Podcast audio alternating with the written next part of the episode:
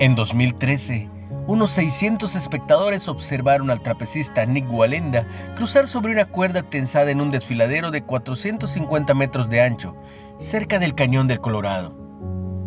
Walenda dio el primer paso y agradeció a Dios, primero por el paisaje, mientras la cámara en su cabeza apuntaba hacia el valle abajo. Cruzó con tanta calma como si estuviera paseando por una acera. Cuando el viento se volvió peligroso, se detuvo y se agachó.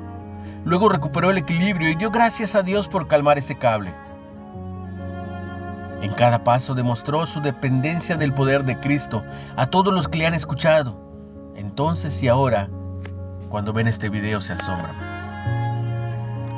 Cuando los vientos tormentosos generaron olas que afectaron a los discípulos en el mar de Galilea, el miedo se filtró en sus ruegos por ayuda. Velo en Marcos 4:35.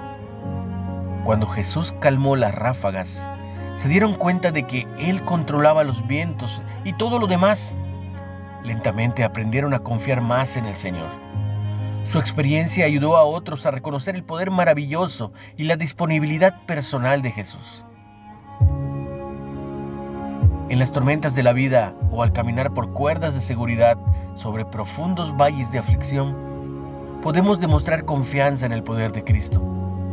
Dios usará nuestro andar de fe para inspirar a otros a esperar en Él. De Adam Holz. ¿Cómo ha fortalecido tu fe ver el poder de Cristo en la vida de otros?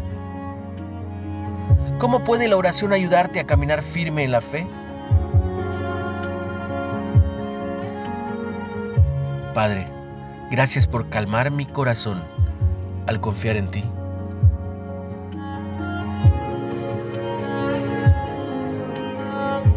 No olvides que puedes compartir el mensaje